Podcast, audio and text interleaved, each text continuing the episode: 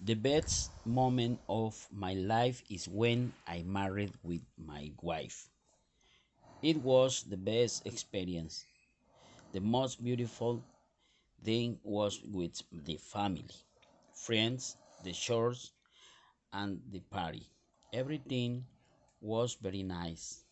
The food, the dance, the words, the atmosphere, and the wedding night. All was a dream and I felt very happy. Also, although uh, later all to form a family. As I dreamed so much, it takes a lot of effort and seeing it done was a success for me. It was beautiful to see my wife walk into the church.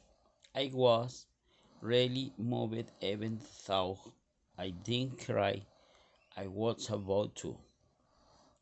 And when my wife said to the vows at the civil wedding, she was so moved that she cried.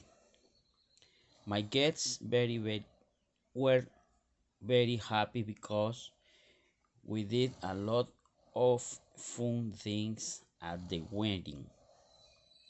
All balls was not a traditional balls at the end. We invite you all to dance with us, everyone, and we dance all tonight.